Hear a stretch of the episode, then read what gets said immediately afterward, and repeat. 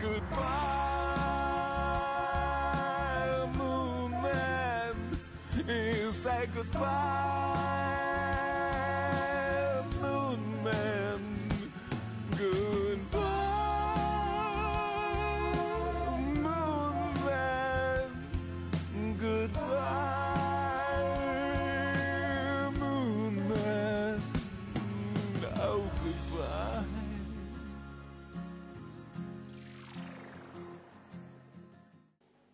欢迎收听本期《无情的 Wonder》，我是 Brad。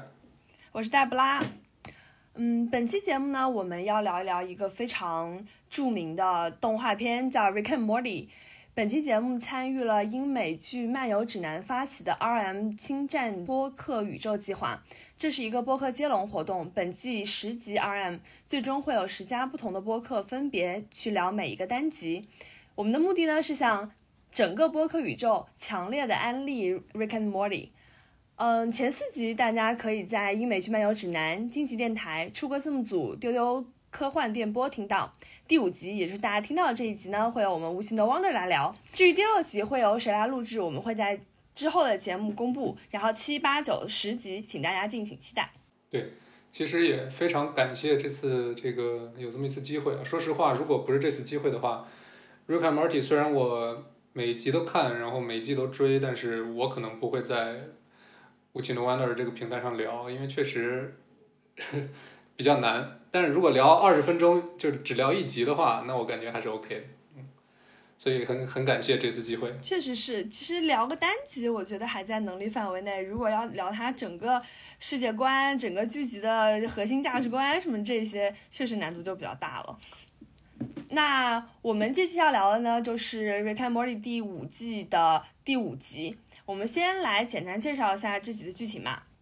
其实这集剧情算是分为两个主线，然后第一条线呢，就是 Morty and Summer 他们为了招待新来的转学生 Bruce，转学生是那种表面上非常酷的，大家都想要就拉拢他的这种表呃转学生啊。然后呢，他们就驾驶了 Rick 的那个圆形飞碟飞行器进行了星际探索。然后这个飞行器大家都知道是宇宙最强嘛，然后它不是有一个独立意识的 AI，然后这个 AI 它智商无敌，所以大家他们在算是偷了呃 Rick 的这个飞行器去飞的探索过程当中，就遇到了很多的意外。大概是一条线是这样的，另外一条线呢就相对比较复杂一点，其实是 Rick 带着 Jerry 去和自己的一群恶鬼或者说邪恶星球的外星人朋友们聚会。然后这个这些恶鬼他们是以痛苦为乐的，然后他们就特别欣赏 Jerry 身上这种废柴的气质，然后 Jerry 做什么他们都其实是笑话他，但他们就是会对此感到快乐。嗯，Jerry 一开始也算是乐在其中，但是后面很快就发现，就大家是其实是想取笑他，所以最后这帮恶鬼外星人就把 Jerry 带回了自己的星球，最后成功吸引了 Rick and Beth 去营救 Jerry，然后在那个以痛苦为快乐的星球上。开启了对他的拯救行动。这个故事大概就是这样子。对，其实就是一个 Rick and Morty 特别典型的一个双线叙事嘛，只不过这次的搭档是这个换了一下。其实就是这四个人，这家家族里啊，不是四个人，这五个人就是有时候排列组合就是这么分分别去组队去发展故事线嘛。他这一集的就是这个剧情其实不是叙事很复杂的，因为他们前面 Rick and Morty 前面有就是那种就多层叙事，环环套一环，或者是四五条线并行的。但其实这一季我印象里好像都不是特别复杂，对吧？第五季到目前为止，我觉得那个最复杂的可能就是第二集那个 Decoy 那那集吧，就是就就是一群替身，就是各种各种。嗯，对。就你已经分不清楚，我我记得我看的过程中，我已经分不清楚哪个才是这个主宇宙的 Rick 和和 Marty 他们那一家子，就发现这个埋埋到了最后嘛，这个剧情。对，因为他这一那一集其实就感觉他本来就没有要让你弄清楚的这个意思，他的感觉核心观点就是所有的 decoy 跟那个真身他们就是一样的，然后在这个无限的循环当中去寻找这种真真假假的东西，所以如果很容易看清，也就说明他拍的不好。没错。嗯，你对这一集的主要观感是什么？就是你，就你看过从一到五季到现在为止，基本上所有的集，那你觉得这一集大概在一个什么水平，或者你怎么评价它？这集其实我做了一个，我就是去那个 m d b 上就是简单看了一下评分嘛。其实《Rick and Morty》它整整体的评分就是总评分在九分以上，算是在这个电视剧这个细分类型领域里面算是很高的了。然后呢，它最高的一集在我看来好像是呃第三季的，稍等啊，第七集，第三集或者第七集吧。邪恶末地当选这个大大选胜利的那个大选成功那集，对对对，第三季第七集那个是九点八分，然后第五季的第五集，我们今天聊的这集是我当时看的时候分已经到了七点五，我觉得大概还是比较客观的吧。就是一个脑洞没有那么大，但是也在平均水平的这么一个。呃，稍微低于我心中对 Rick and Morty 平均水平的这么一个定义吧。我觉得是有有有一点点，嗯，我觉得 Rick and Morty 可能就是我批评这一集，或者说我觉得这集不是特别好的，完全是建立在我对 Rick and Morty 的期待是很高的。如果他没有就是惊喜到我在二十分钟之内，那我觉得可能就是我我我就会失望了。然后七点五分大概就是在我心里感觉这个分数还是比较客观的啊。你呢？你做你是就是从一开始就会追 Rick and Morty 吗？还是说我没有，我其实第五季之前我就是看过口碑的那些集，就是没有每一集都看过，就看过，就比如说第三季就看过第三集第七集啊什么，然后第二季看过什么寄生虫那一集啊，就看过一些这种比较口碑的爆款的那些集，所以我对它整体印象也是特别，可能因为我看的都是最好的那几集，所以我对它印象也是最好的，就是是那种。特别观影感受特别特别好，然后会给你比较大冲击的那样的剧集。但是我第看第五季，其实到目前为止，我觉得不能叫不好，但是确实没有出现那种足以封神的，或者是非常出挑的集数吧。其实我今天其实抱着一个这个有点想踩第五集的这个心态开始录这个节目的。但是这个这个就是后话了，我们 之后可以慢慢再再展开说。呃，那咱们还是聊聊回到这个这集，比如说我我看咱们都准备了对于这个这集的片名的这个梗的。对，嗯，就是 Rick and Morty 它。之所以风行，或者它这个作品一个很大的特色，就是它是一个流行文化梗的集大成者。它会在每一集当当中就塞非常多和全世界流行文化，尤其是美国流行文化相关的一些梗、一些彩蛋。然后有很多 Rick and Morty 的粉丝也很热衷于就是在观看之后去挖这些彩蛋、挖这些梗。嗯，比如说这一集的这个片名，但其实我不知道怎么读它。按照这个拼写的话，应该是 American Greek Greek Fifty 是吧？类似的，对，就是大家一听就知道，明显它是一个造起来的人造词嘛，就不是一个自然词汇。然后这个，它基本每一集都是这这么这么这么去操作的。对对对，嗯，然后这一集的这个片名呢，就是致敬的乔治卢卡斯的，其实算是非常著名的一个片子啊，《美国风情画》。但是我自己感觉。呃，除了这个片名非常明显之外，我其实没有看到还有那个变形金刚，然后我就没有看到我一看它就有反应的这种流行文化梗了。其实这个乔治卢卡斯一九七三年这部呃美国风景画，也就是 American Graffiti 这个电影本身我没看过，说实话，但这个电影本身它的这个剧情或者说这个题材就特别像咱们上一期节目聊到那个理查德林克莱特的年少轻狂。也就是是卢卡斯他自己对自己年轻时候，也就是美国上世纪六十年代这个社会小青年生活那种白描，好像也是可能是高中毕业了之后怎么怎么样，然后虽然看的人不是特别多啊，我看豆瓣这个这个打分人数都没有过万，其实很很很少人看过，但是还是挺知名的。其实这部电影在美国社会的对评价还是很高的，然后呃一个一个原因是电影本身确实不错，根据这个。各种口碑，再一个就是这部电影是乔·卢卡斯拍出第一部《星球大战》前的最后一部电影，也就是他之后的所有作品都跟星战有关，就跟这个他自己对其他的这种题材就没有了。哎，那他其实只拍过两部跟《星球大战》无关的电影吗？啊，对，就是处女座和这一部。呃，简单介绍这个电影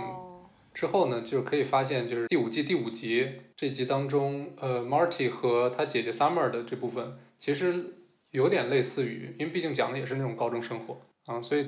就是我相信美国观众啊他在看到片名的时候，有时候瑞克这个第五季第五集这个片名的时候，他们肯定是对这部分内容是有一些这个想象的，或者有一些这个前置的一些预设的。所以当最后呈现出来的故事，就是虽然在我看来比较老套啊，我就说这个呃五杠五这集这个 Marty 和 Summer 这条线，但是怎么说这看 Marty 他本身创作逻辑其实其实就是对其他之前的一些作品的一些结构啊，或者说玩梗也好，但是我觉得这集其实玩的没有特别好，就跟他最优秀的或者玩的最好的那那种因为 Rick and Morty 他呃，当然有他主控的导演，但是每一集的编剧都是不一样的，所以我感觉他那个水平就是根根据编剧的发挥就上下浮动。是，就是很多人都会强调这部剧的呃 creator，就是说这个怎么说呢？创意来源，就就美美剧的话，其实很多时候他最后或者最最强调的那个创作中心不是导演，不跟就跟电影不一样，而是一个所谓的 creator，就是这个剧的怎么说呢？开发者也好，或者说一个主要的创作核心。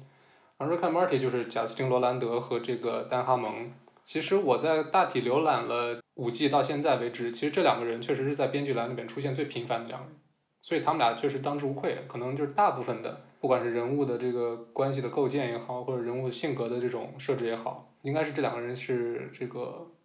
处理是最多的，或者说他们的这个创意是最多。然后其他的编剧其实就很多时候都是排在他们俩之后的，就大多数时候只要有他们俩，然后那第三位编剧肯定是排在俩他们俩之后的。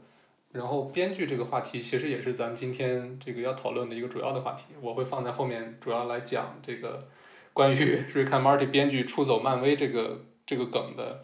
具体是怎么流传开来。好的，嗯，因为你不是看过大部分的集数嘛，你对 Rick and Morty 就整个系列，你觉得它，嗯，它主要要表达的，或者它这个剧集，它之所以其实算是神之剧集之一啊，你想在豆瓣也都是将近十分，然后在 m d b 也有九点多分。其实你觉得它就最吸引人，或者也这么多年了，一直能保持高水平，它最核心的原因，或者它这个内核是怎么样的呢？呃，其实我怎么说呢？就是前四季啊，我是应该看了不止一遍，尤其是个别集数，可能反反复复就是一直能看。我觉得我把 Rick and Morty 就当做那种随时你点开任何一集都能看的那种。这这点能做到这点，其实就很难了。其实我之前，因为咱们最近不是因为国内院线上映电影实在是太有限了，包括国外这个流媒体上的东西也不是很好，我就在想，咱们到底还有什么什么样的选题？我其实有考虑过这么一个选题，就是大概是选出几部，就是你能就是随时随地都能打开看的那种。就比如说《Rick and Morty》对我来说就是这么一个剧，嗯然后我其实这个网盘里面常年会存他们所有的这个前四季的内容，方便我就是随时能打开看。就是回答你的问题，我觉得《Rick and Morty》，因为咱们前面有四个播客都聊过前四集，当然他们肯定是围绕着这个固定的集数去展开去聊整个《Rick and Morty》这个宇宙的对东西。然后我发现他其实他们我们之前那些有台他们都会相对来说比较强调科幻这个元素，但是呢，在我看来，其实因为我本身可能我本身不是就是对科幻这个题材不是特别狂热，虽然我也会听，比如说惊奇电台的很多这个之前比如说介绍科幻大师的那些节目，我每集都听，但是我对科幻这个题材从来不是说有特别想去深挖的这种愿望，所以我对 Rick and Morty，我喜欢他，喜欢这个这个故事，也不是很大一部分原因也不是因为它的科幻元素。而是怎么说呢？就是我能看，就是在我看每一集的时候，几乎我都能看到一些呃对我很熟悉的，比如说电影也好，或者电视剧也好，或者说美国的就是西方那种流行文化那种元素也好，我都能看到这些元素被拿来各种致敬啊、调侃啊，甚至推倒重构。就这这点来对我来说是很过瘾的。再加上它每一集的剧情都怎么说呢？设置的也很很不错。加之有个别集数就是能能好看到就是百看不厌的地步，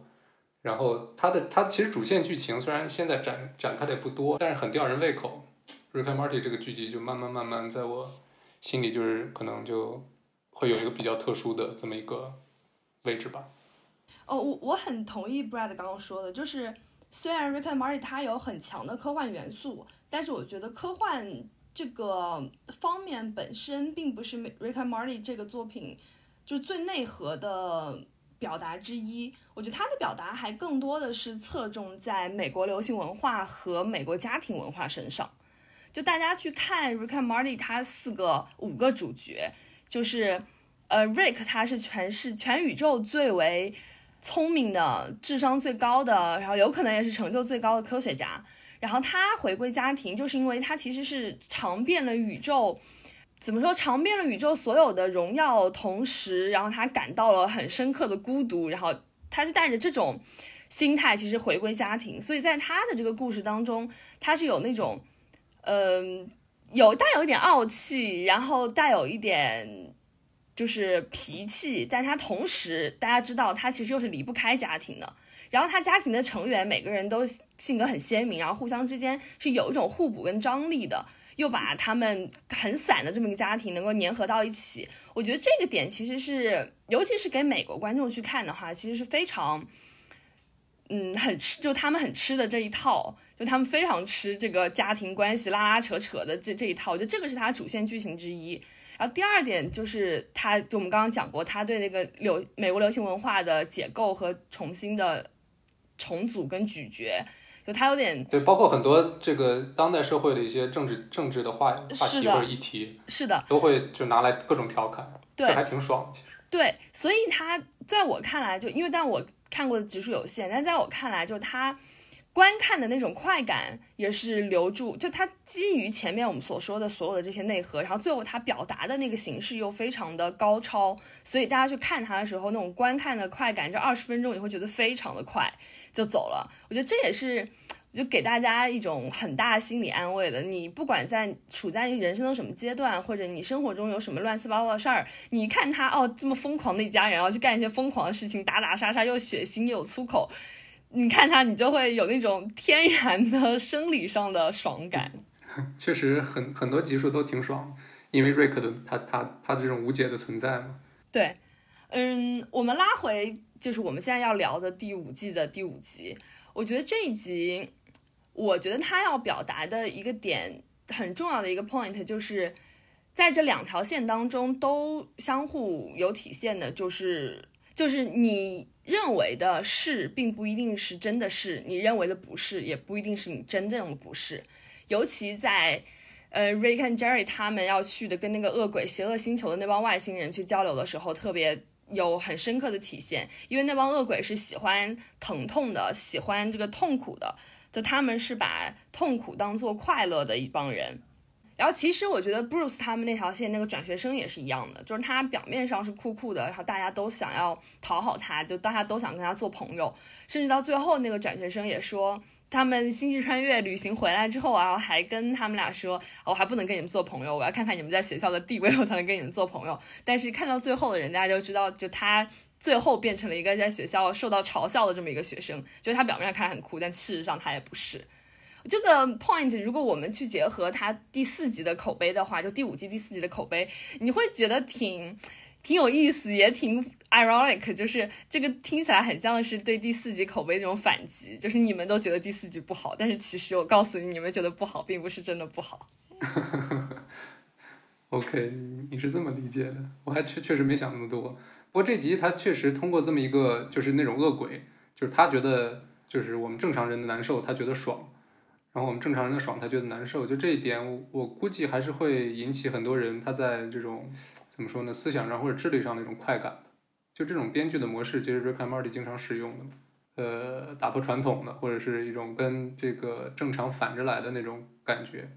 会让很多观众在看的时候会产生一种，呃，这个智智智商上的或者智力上的一种，呃，被愉悦的感觉。嗯，对对，它很重要的，就是观看的时候很重要的一个快感来源，就是编剧想到了一些我们想不到的事情。是，嗯，除了这个核心的观点之外，我觉得它有几条线索，可能在这一集当中会比较明显，或者大家在观看这这一集的时候，如果说 Rick and Morty 要给大家留下些什么思考的话，我觉得可能是这几点。第一点就是那个飞船 AI，其实这个原型飞船这个东西，我感觉在 Rick and Morty 之前已经就是有一点点过时了，这个概念。好像已经很久没有看到就长成 Rick and Morty 里面这个原型飞船这样的这种飞船了。现在飞船都是长得跟千年隼那样的那种飞船，然后，但虽然它就是挺复古的吧，但它这个飞船它里面搭载的 AI，其实我不知道它能不能算 AI 哎，它就是一个 A AI like 的这么一个东西，对吧？然后它的能力，嗯、已经到达了。它绝对是能通过图灵测试的，它已经跟其实人类的智商没有什么区别，而且以它去操控它飞船的这个能力来说，其实比起码比呃这个姐弟俩要好一些。然后我觉得这个就是其中它要表达的一点，就是 AI 的能力跟人的能力，你如何去界定跟区分？其实，在呃，这一集当中，它的剧情是一开始的时候，其实 Marley 和 Summer 他们俩有一点像是要去，因为为了讨好 Bruce，然后去开那个飞船嘛。但那个飞船其实只认 Rick，就不是 Rick，他就不能驾驶。他们就编了一个谎言，说现在 Rick 正在遭遇危险，那我们就要驾驶这个飞船去救他。如果你因为我们不是 Rick 的话，呃，因为我们不是 Rick，你不让我们去驾驶它，其实你是对在伤害 Rick，而且伤 Rick 他现在在遭遇危险，他也不可能来驾驶你这个飞船。然后飞船就信了，就这个理由在当下看到那个时候听起来觉得好聪明啊，但是事实上那个飞船 AI 并没有相信，他们只是他只是其实利用他们两个去完成一些如果是 Rick 来驾驶他，Rick 不会答应的事情，就他其实是操控了他自己进行了一趟星球冒险，而且在后面他们被那个。叫类似于宇宙事务管理局的这么一个东西抓获的时候，那个 AI 甚至还想去反向测试他们，抛给他们一个问题，就是如果说，嗯，你们要三个人当中挑一个人来担罪，只要把责任都推到一个人身上，那么另外两个人就可以平安无事的被放走。你们需要推选谁出来？其实那个时候我觉得 Bruce 已经完蛋了，尤其是那个时候其实就 Summer 跟 Molly 在说话嘛，但是他们其实并没有说。要把 Bruce 推出来，或者把其中一个人任何一个人推出来，他们就说这是一个共同承担的事情。然后 AI 就把那个墙给炸了，然后就开着那个飞船走了。但是我觉得这一刻有一点像是在这一集当中，他们对于人类能力跟 AI 能力的一个破解，就是 AI 它可能只能靠算法、靠呃机器思维来处理这个问题，它会选择一个最优解，但它可能不会有很多的人情跟感情。但当在人面前的话，他们就。他们其实是知道，如果事实真的是这样，那应该是推举一个人出来，对他们来说是利益最大化的。但他们并没有这么做，就他们选择三个人都留在这里。就这个，如果让那个飞船 AI 来做这个决定，可能就不会做这样的决定。那 Debra，你这这点我觉得说的还挺好的。就是我本人就肯肯定就是想不了这么这么深哈。其实现在回看的话，我觉得这集把重点放在这个宇宙飞船或者说它这个这个车上，其实就是很正常的一个编剧层面的一个操作吧，就是。演到第五季了，呃，这个家庭这五个人其实就已经被性格已经被开发开发的差不多了，然后其实也经过了一定的这种人物的曲线了。这个时候编剧他就有很强的呃理由去把注意力放在这个最容易被忽视的这么一个分子上。就是这辆车，然后包括其实之前很多剧集，它 Rick and Morty 的这个冒险都是，比如说随便去一个星球，然后那个星球上有一些说英语的外国人，呃，说英语的那个外外星人啊，然后就就就这么着就开始了。所以这个时候就把这个，呃，怎么说呢？编剧的这个点放在这辆车上，放在人工智能上，其实是一个很好的选择。当然，怎么说呢？呃，我觉得。呃，完全可以写得更好。嗯，对，确实是。他其实这一个这条线，这个故事还是，嗯，有一点他以往那些剧集就对宇宙的描绘，就有一点靠那个方向，就他更多是那种宇宙奇观，然后在宇宙当中旅行，然后碰到就不同的外星人，就是很像这种，就是宇宙中间的公路故事的这种感觉。他并没有去深入的去聊这个话题，但这也是他普遍做法吧？就他二十几分钟的体量。也不能去加载更多的东西，或者给给一些解释性的、叙事性的东西，这本来就比较少。嗯，我觉得第二条线索呢，就是跟我们刚刚说的那个核心的观点其实有一定类似，就是这个呃，这个它这个 planet 叫什么？Evil Planet 吗？我有点忘记了。就是它这个恶鬼世界的运行的规则，它这个规则就是呃，也我们刚才谈到的，你以为是好的，其实是不好的；你以为不好的，其实对他们来说是好的。他们喜欢痛苦，喜欢呃疼痛，然后喜欢这种丧的东西，喜欢废柴。他们不喜欢向健康的、向上的、亢进的、幸福的这些东西。他们觉得那样的是爽的，是快乐的。所以这是一个跟现代价值观完全颠倒的这么一道一个价值观。但是其实 Rick 他们这个家庭的三个人，他们是来自一个正常价值观的。所以他们跟这个价值观不一样的人去交流的时候，就碰撞出了一些其实挺搞笑的事情。包括他跟那个他们要进去拯救 Jerry 的时候，跟门卫当时那个打交道的时候就是这样。他们一开始想要正常逻辑进去救他，就是进不去，然后最后也是说了一套反话才进去的。然后我觉得这一点，它也是一种对于现代社会嗯状况的一种一种解构吧。就是你在不同的价值观碰撞当中，人们会。产生什么样的交流方式，或者你要选择什么样的交流的道路去接近不同的人？可是，在这个剧集里面，他最后其实 Rick 他还是创造了一个把对方星球价值观颠倒的这样的一个武器，就是他说一句话输入的时候，是我们说了一句好的话，然后他转成不好的话，然后他再转成好的话，然后对他们来说就是不好的，就类似于这样的一个。一个机器，然后其实是一种强行矫正他们的价值观，然后以此来取得胜利的这么一个方法。然后这个其实跟我们现在社会很多人的交流方式也是很相似的。是，其实这这部分的这个剧情的，就这帮所谓地狱来的恶鬼，它是也是取材于一个电影叫《养鬼吃人》（Hellraiser），是一九八七年那部电影，一个恐怖片，就很多人物的，呃，对，一个。恐怖片，然后很多造型其实都来自这个电影里面，就很很搞笑的是，我刚我刚你说的时候，我查了一下，就发现这部电影看的人比《美国风情画》还多。真的吗？挺逗的，就是，当然这个这个点不是特别重要，但是感觉如果我们没聊到的话，作为一个主要聊电影的播客，好像也说不说不太过去。对对对。然后这部电影我也没看过，然后我我也没看过。然后我对于这个，呃，《Rick and Morty》这一集里头这帮鬼的造型，但是我也不是特别吃得消，就我感觉这帮鬼比大金子要好一点吗？对比大金子好很多，嗯。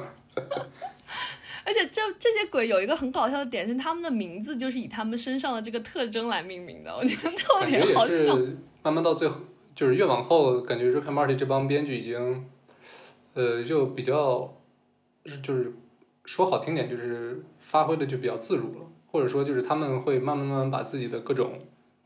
呃，之前喜欢的电影，可能儿时候看的电影也好，或者自个个人喜欢的一些作品也好，或者一些恶趣味也好，都通通的往《Rick and Morty》这个宇宙里面塞吧。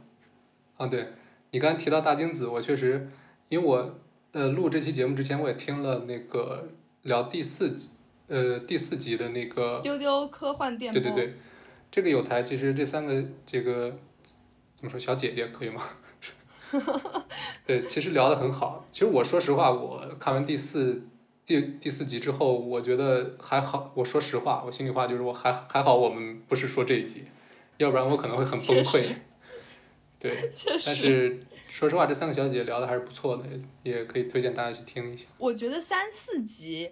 都没有那么好。其实这一季到目前为止，明显一二五会比三四好一些。所以我们录之前，然后我还跟 Brad 说，就希望他不要走一个下滑趋势，就到第五季之后还没有触底反弹，那我们真的就不知道要聊什么了。还好第五集起码跟一二集我觉得水平差不多。对，其实说到第三集，就是那个女女叫什么女超人是吧？女超人那一集，好像是这个第三集，它本身不是这集不是准备第三集去播。但是呢，为了卡这个黑寡妇上映的这个时间，才去哦，是这样的放第三集，因为里面也是一个女超级英雄。然后我今天稍微看了一下，其实这个第三集里面也有一些吐槽，什么好像有句话是什么 Phase Four，就第四阶段的什么英雄这么一个，就是好像 Beth 说了一句吐槽，就是什么第四阶段一个很无聊的英雄之类这么一句台词，就是确实，嗯，也可以。通过这句台词吧，引到下面这阶段，想去聊一下 Rick and Morty 和 Marvel 它之间到底有没有 beef，就是这个 有没有过节？对，就这个这个话题，其实我之前确实是因为我虽然作为一个很热心的观众，但是我没有那种粉丝的心态去把这个 Rick and Morty 就是前前后后台前幕后的所有这个消息都挖挖掘一下。然后我做这期节目的时候呢，我就看到了这么一个说法。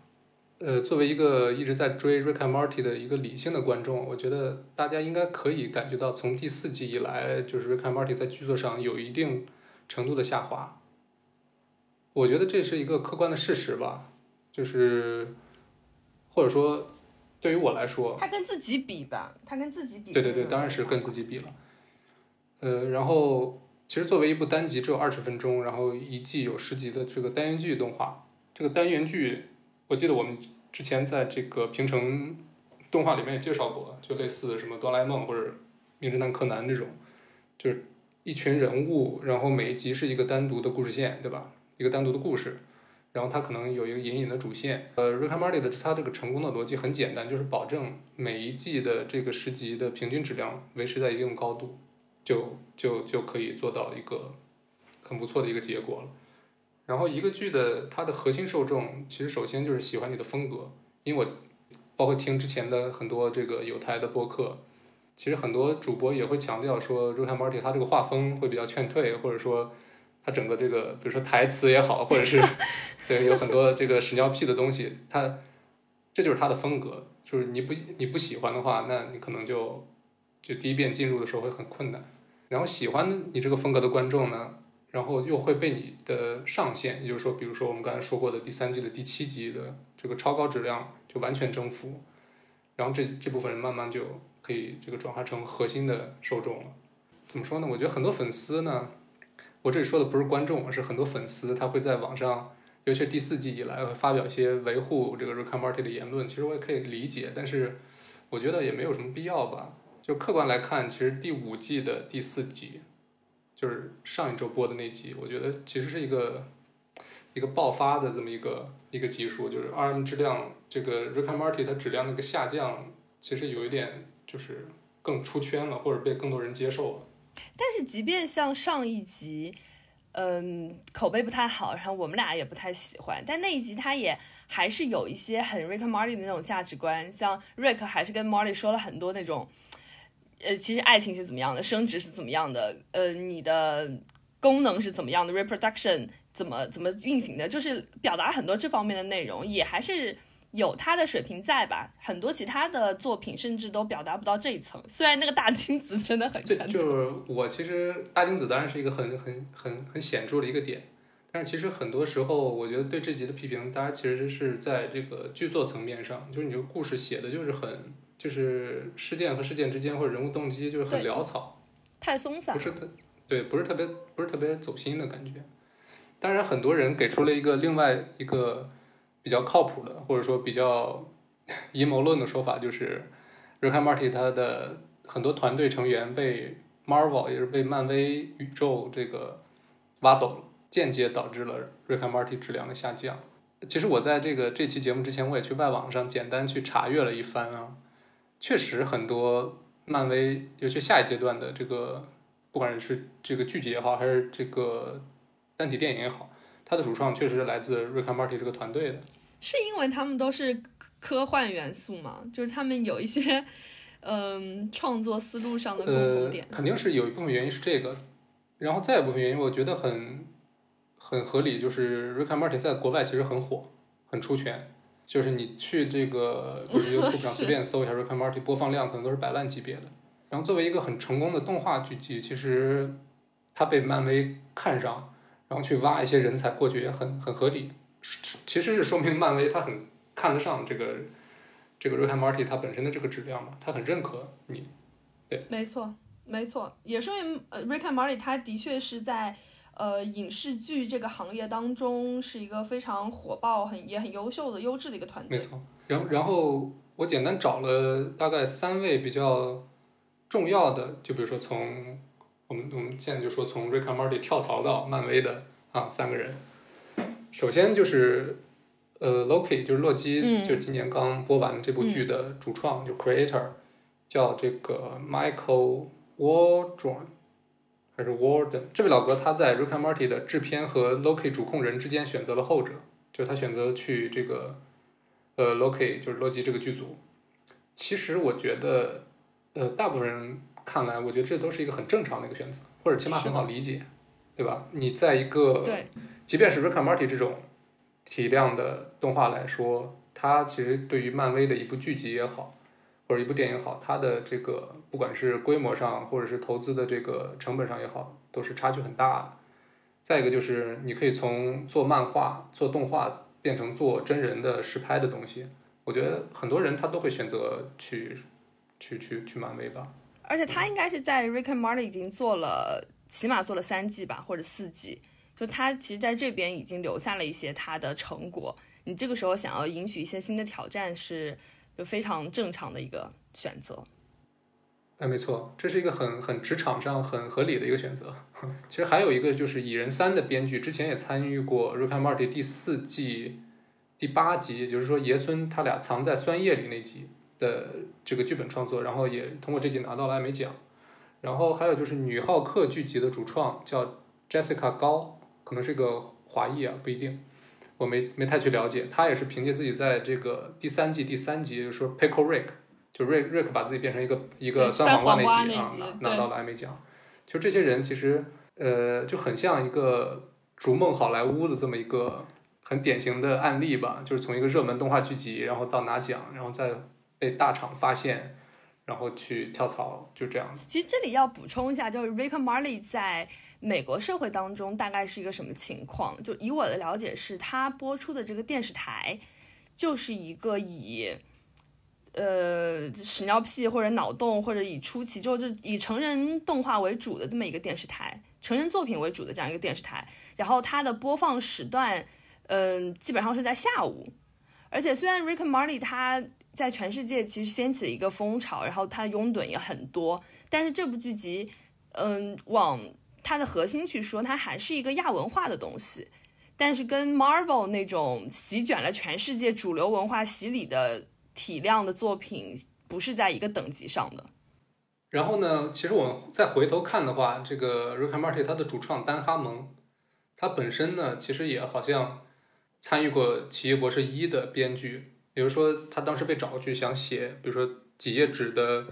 就是他最擅长的一些东西，比如说可能就是在这个《奇异博士》这个整个电影里面加一些笑料，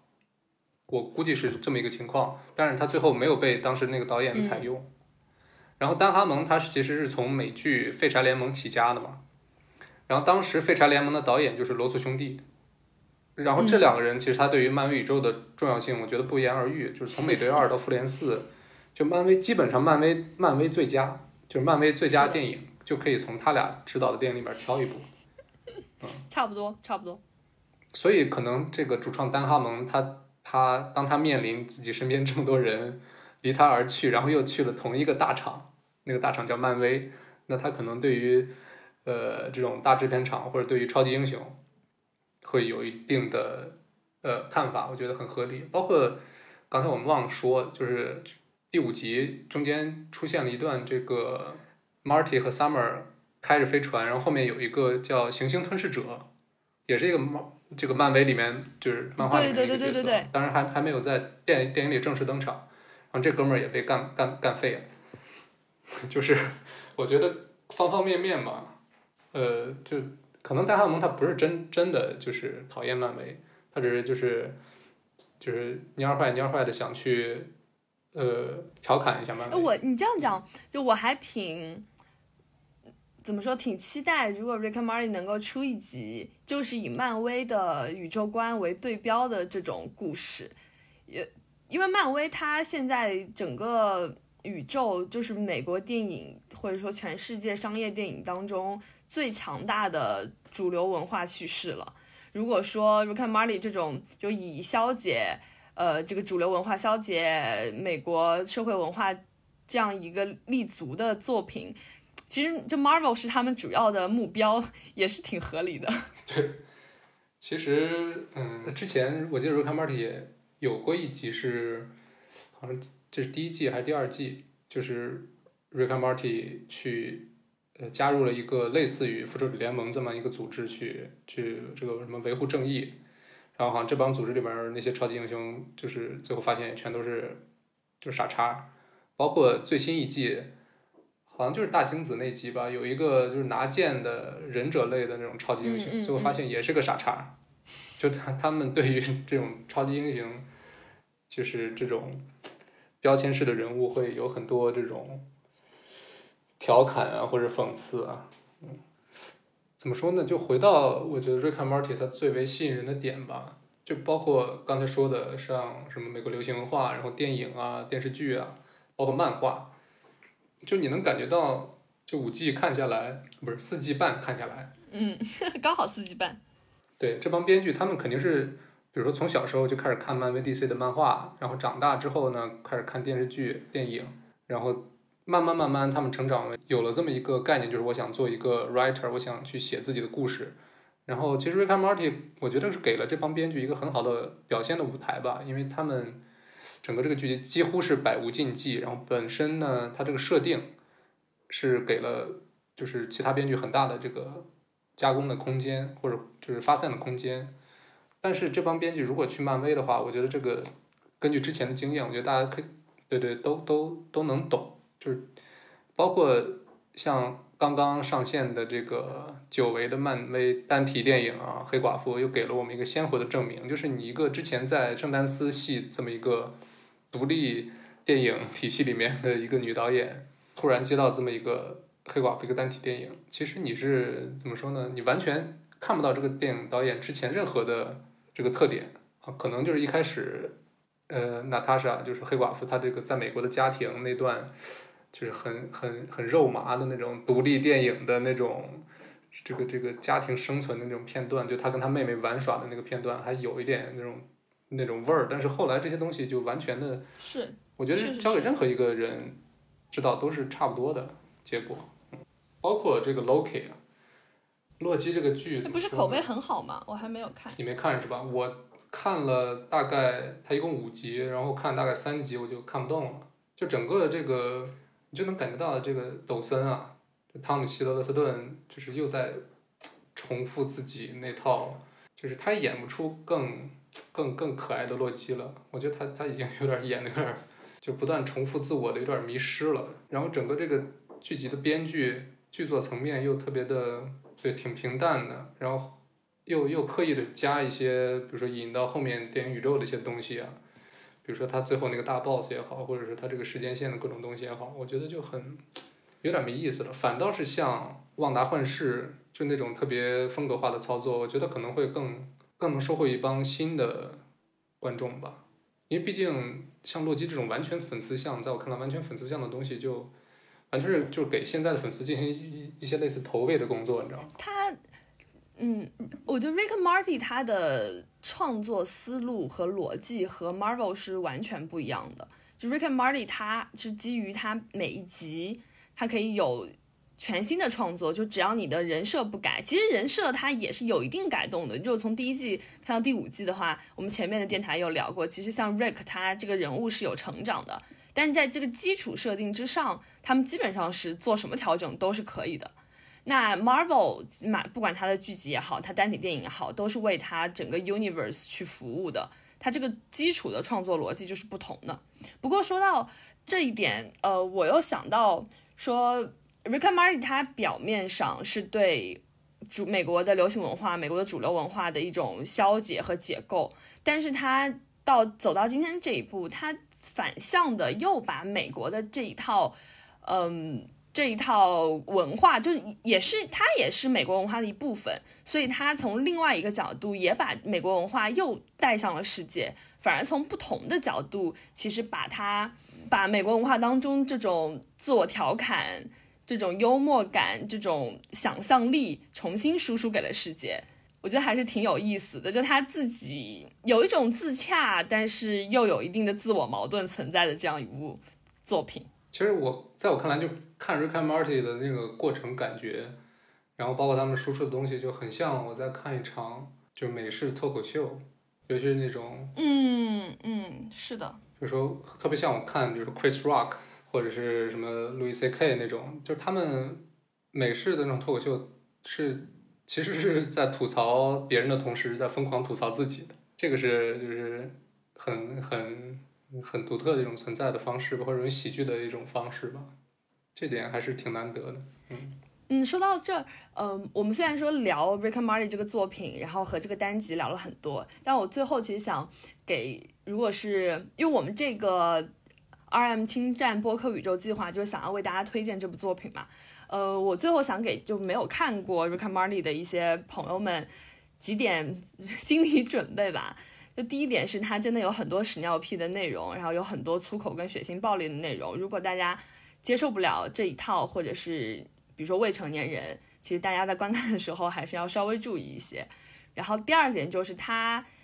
语速非常快，信息量非常大，所以虽然它是一个二十分钟和二十分钟出头的这样一个作品，但是它的承载的信息量其实完全可以做一个，比如说四十分钟的剧集。我觉得在一般的操作当中，可能就有那么长，所以大家在看它的时候，当然这个观看感是很愉悦的，然后你可以也是。可以下饭，或者是你在就是碎片时间去看这么一部作品，但是大家一定要准备好迎接这个巨大信息量的摄入。嗯，然后呢，我就看《Rick and Morty》，你不要就是拿它的第一季的第一集去当做自己到底入不入这个坑的选择。我觉得你对你先看五集，你先看五集，因为第一集它确实，我现在都回想不起来第一集到底讲了啥了。反倒是后面几集其实是能体现出 Rick and Morty 的整个编剧团队的这个脑洞啊，然后这个喜剧元素的把控啊，然后